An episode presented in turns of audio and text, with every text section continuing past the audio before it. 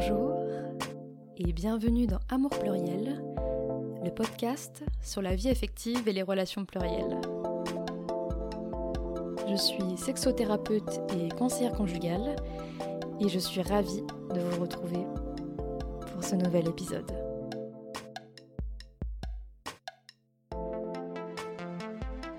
Si vous avez besoin d'être accompagné dans votre vie affective, vous pouvez me contacter sur mon site internet amourpluriel.com. Je me considère euh, polyamoureuse.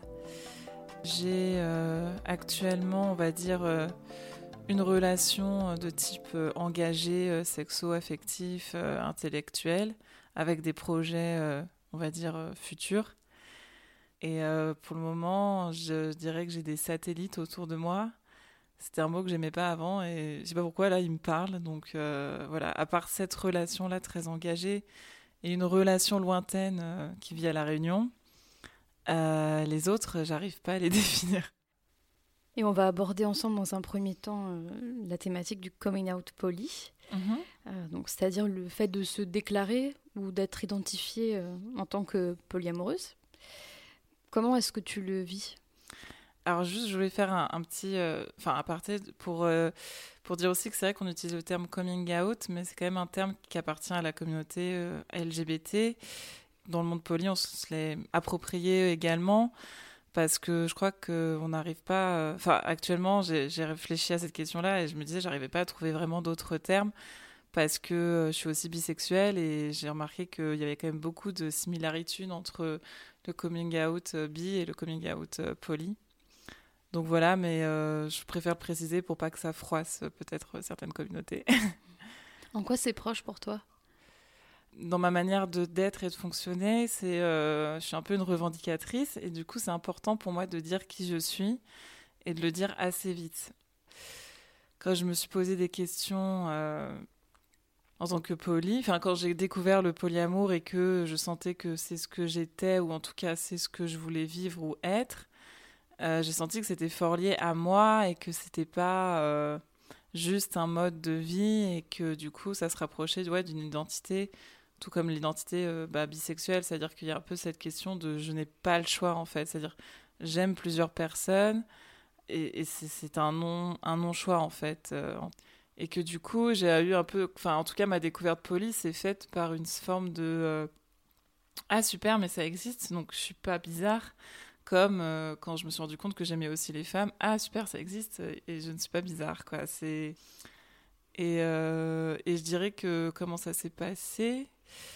Comme en fait, euh, la découverte du polyamour s'est fait par une relation adultère, parce que j'étais en monogamie depuis trois ans avec quelqu'un, et c'est en, en, rencontrant quelqu'un d'autre et en voyant que j'arrivais pas à faire de choix entre ces deux personnes que je suis tombée sur le mot poly et s'en est suivi tout un, toute une théorie dans ma tête euh, en mode ah mais c'est moi ça. Du côté de ma famille, donc je suis très proche de ma famille, donc je leur dis tout, on se dit vraiment tout et euh, ça a des points positifs et négatifs. Par exemple, avant même de découvrir le polyamour, ils étaient au courant, par exemple, que j'avais une relation euh, adultère. Et ça, là-dessus, bah, ma mère m'a beaucoup jugée, alors que mes frères et mon père, non. Et c'est vrai qu'après, voilà, quand je leur ai dit que ben, j'avais découvert le polyamour, euh, en fait, mon père était celui qui me soutenait le plus. Euh, il a très vite euh, voulu rencontrer mes autres relations, il n'y a jamais eu de problème.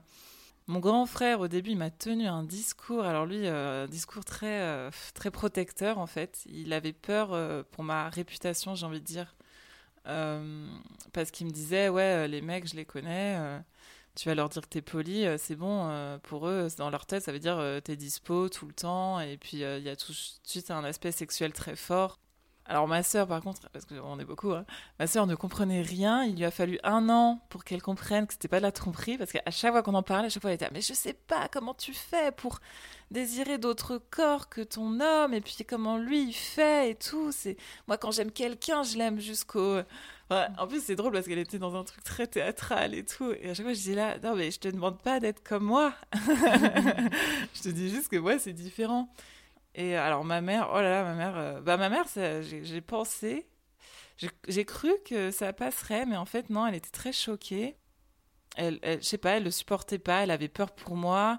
Elle avait ce truc de mais qu'est-ce que tu vas te lancer dans plusieurs relations et ton travail et ta vie euh, professionnelle, euh, ça va te prendre du temps de gérer toutes ces émotions. Et à cette époque, en fait, je vivais encore un peu chez elle, j'étais entre chez elle et chez ma relation, on va dire, monogame poly. Ouais, elle voulait pas que j'accueille mes autres relations quand j'étais chez elle. Elle m'avait sorti une fois, ouais, c'est pas un bordel chez moi. J'ai là, ok. Euh, je n'osais pas la juger sur euh, toutes ces relations qu'elle a eues euh, après mon père, où elle enchaînait les rendez-vous. Mais, Donc une image sexuelle quand même assez présente, quoi. Hein, ah oui, toujours. Mais comment tu as fait du coup pour l'annoncer? Quel mot tu as utilisé? Je t'avoue que justement, euh, j'étais là, mon Dieu, mais je ne sais pas, je n'ai aucun sou... j'ai peu, j'ai pas de souvenir de ça. J'ai dû rester moi-même en fait, leur dire que voilà, j'avais découvert que finalement, bah, en fait, ça découlait de mon, de, ma relation adultère. Je, pense que j'ai dû leur dire que en fait, euh, je réalisais que je voulais pas choisir entre les, les deux et que j'allais essayer d'avoir les deux et que j'avais découvert un mot qui s'appelle le polyamour et qu'il y a des gens qui vivent ça, qui existent, que c'est réel. J'ai eu beaucoup aussi ça, en fait, ma mère, mais pas qu'elle, d'autres personnes, en mode euh, oui, euh, quand t'as d'autres relations, ben tu caches, quoi, tu trompes, enfin, c'est plus normal. Donc euh, il y avait vraiment ce truc en mode voilà, mais, mais parce que je, crois que c'est parce que je l'ai fait avec une relation mono qui avait du mal à l'accepter. Et du coup, je devais sans doute renvoyer cette image-là. Et donc, les gens, au lieu d'entendre moi, mon désarroi et ma difficulté à m'assumer poli, ils entendaient tout le temps ah l'autre il doit souffrir ou alors ah bah l'autre quand même qu'est-ce qu'il t'aime? Il te quittera jamais euh. et comme tu as dit du coup l'adultère le mensonge c'est moins tabou en fait moins enfin presque mieux vu que le fait d'avoir plusieurs relations quoi et puis alors du côté amical euh, bah, mes amis très proches me soutenaient plus dans mes questionnements, mais au bout d'un moment, on avait marre de mes histoires parce que ça a bien duré six mois. Je me posais beaucoup, beaucoup de questions. Et puis, euh, ouais, il y en a qui ont eu peur. J'ai perdu. Euh, j'ai perdu. Euh, enfin, j'allais dire, j'ai perdu une bonne amie, mais est-ce que c'est une amie En fait, c'est marrant parce qu'elle, je me suis confiée parce qu'elle était dans des relations libertines.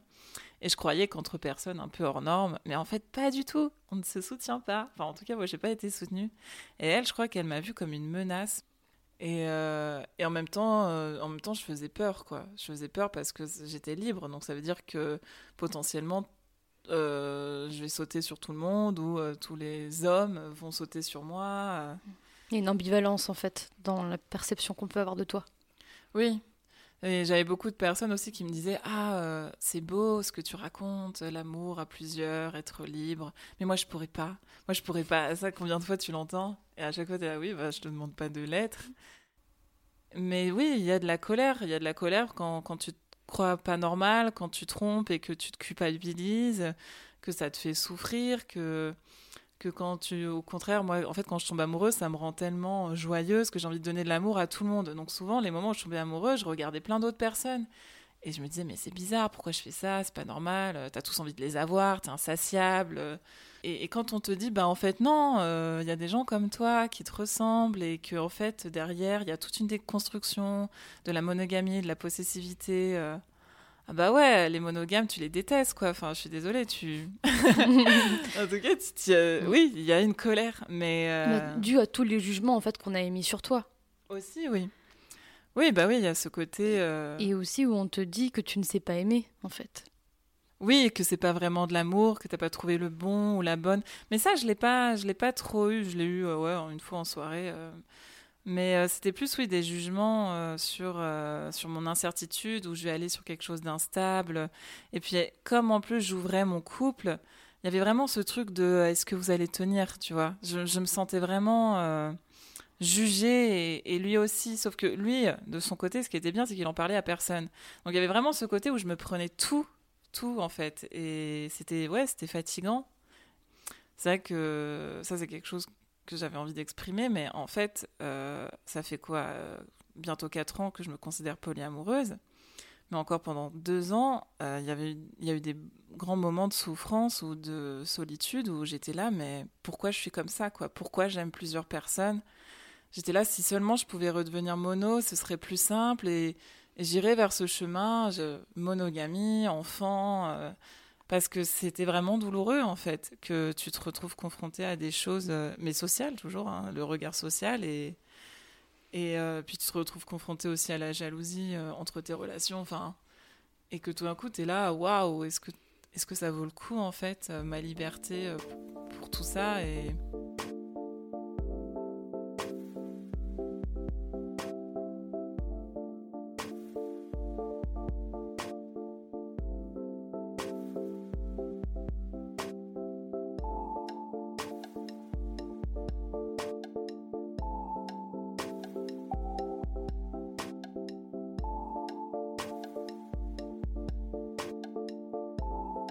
Par rapport à ta famille, est-ce qu'ils ont fini par euh, accepter euh, Comment ça s'est passé?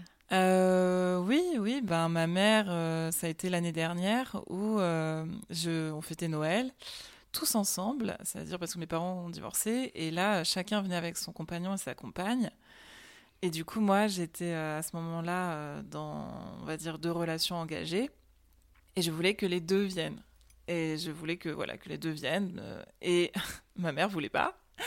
Et elle me trouvait un tas d'excuses en mode Oh, mais on, va, on est déjà beaucoup, on sera encore plus, euh, euh, ça va être cher. Alors je dis Bah, si tu veux, je participe un peu pour le budget. Oui, mais non, c'est pas ça. Et puis bon, je dis Bah, quoi Et puis bon, elle finit par me dire que ça la gêne, qu'il faut que je fasse un choix entre les deux.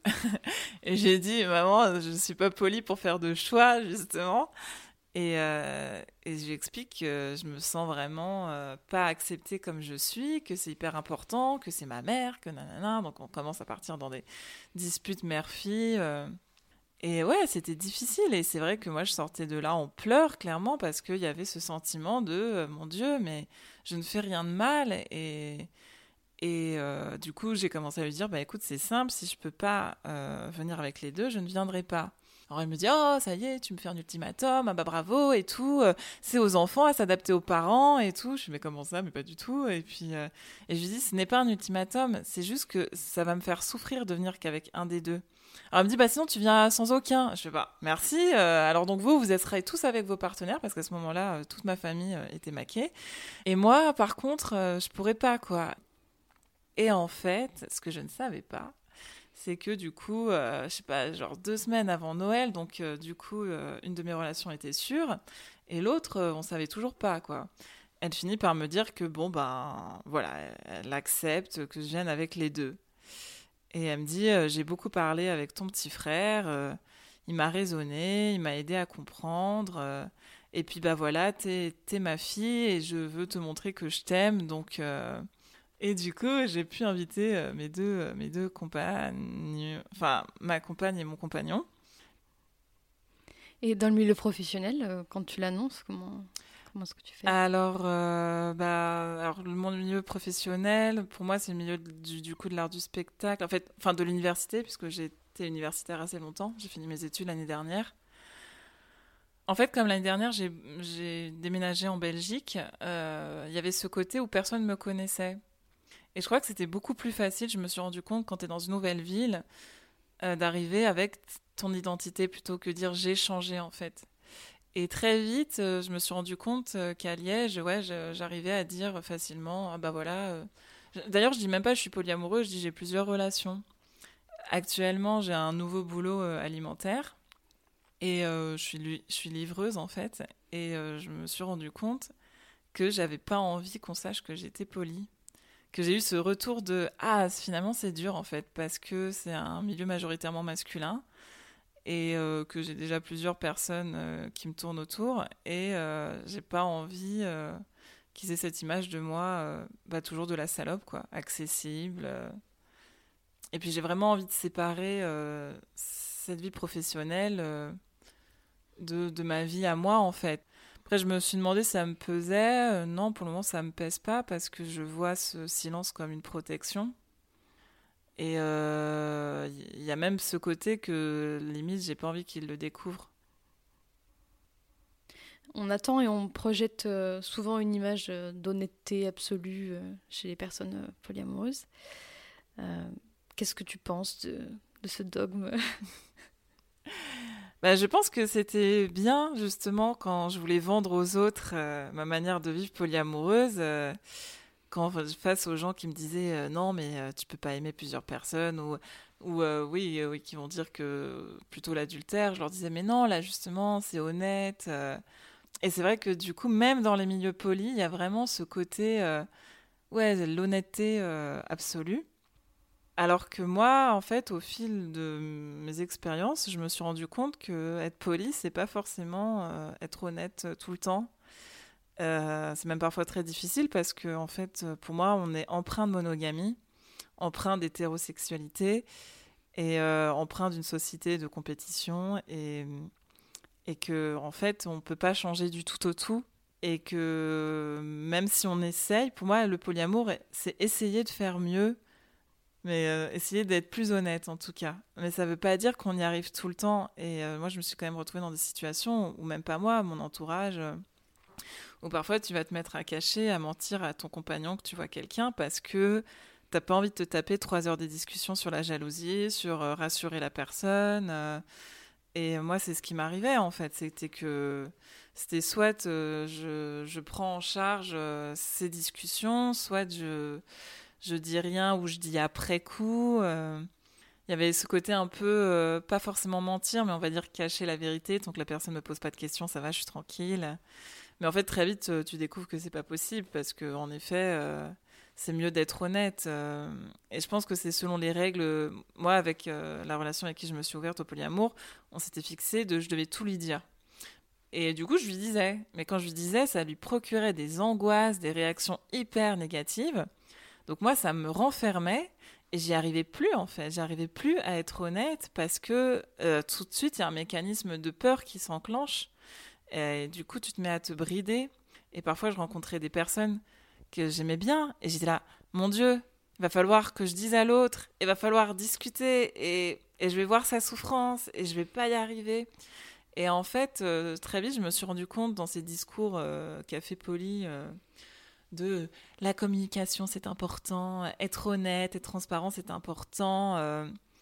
Et en fait, très vite, je me suis rendu compte, je me suis dit, oui, on peut être honnête, mais il faut que l'autre entende notre honnêteté, en fait. Euh, si l'autre dit qu'il veut tout savoir, il faut qu'il soit prêt à tout savoir. Mmh. Et je me suis rendu compte que très vite, ça marchait dans les deux sens, en fait. Euh, moi, je veux bien être honnête, je préfère ça, hein, clairement, mais je veux que l'autre m'entende et me, me fasse pas de crise.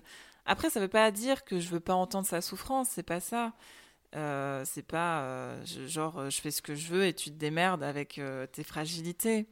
C'est juste qu'au bout d'un moment, il faut aussi accepter la réalité de la relation, en fait. C'est-à-dire que. Et, et, et pas s'illusionner ou dire à l'autre Ah, t'as encore rencontré quelqu'un, ça fait trop. mais ça, ça fera toujours trop, enfin, de toute façon.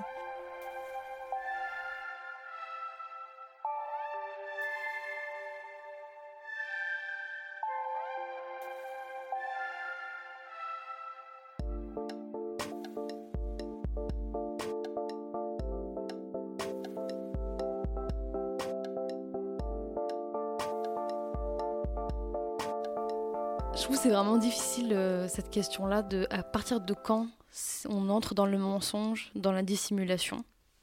Parce qu'il y a aussi des choses qui, sont de l'ordre de, la vie privée en fait. Euh, là, on parle beaucoup de, transparence en fait, quand on parle de communication dans le milieu poli. C'est des choses effectivement où on se dit euh, tout ou beaucoup de choses. comment tu te situes toi par rapport à ça?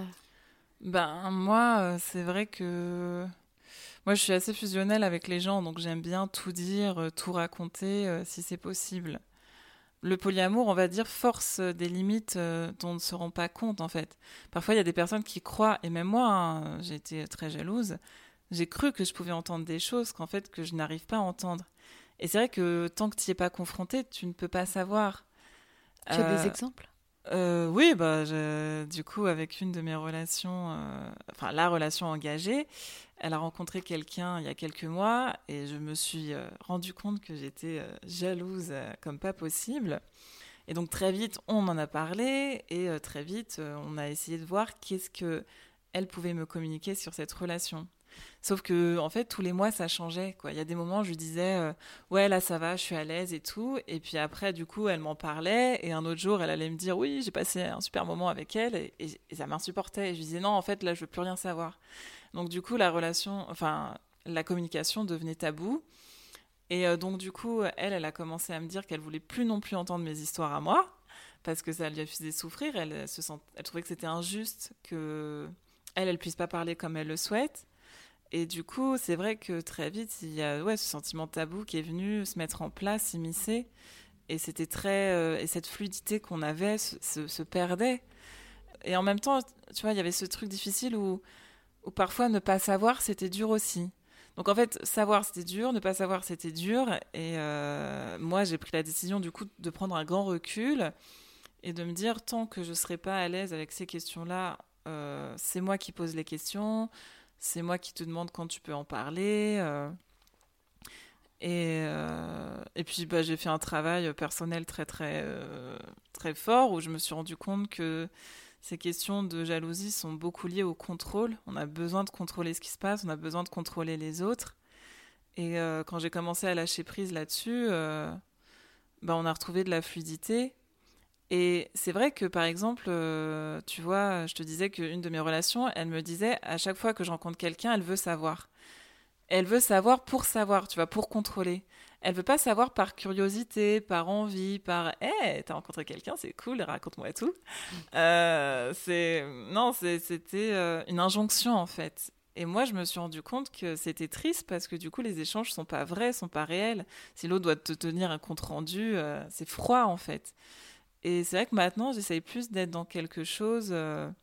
bah, tu me le dis si t'as envie tu me le dis parce que ça te fait plaisir ou parce que au contraire euh, tu as rencontré quelqu'un qui te qui te fait péter le cerveau et tu as besoin d'en parler quoi. Et moi je veux bien être cette confidente parce que je me suis rendu compte que mettre du tabou euh, c'est casser des liens de fluidité qui sont hyper riches en plus. Et je pense que après je pense qu'il faut un temps, un temps d'adaptation, il faut accepter de travailler dessus et euh, j'entends aussi les gens qui disent euh, que c'est fatigant. Euh.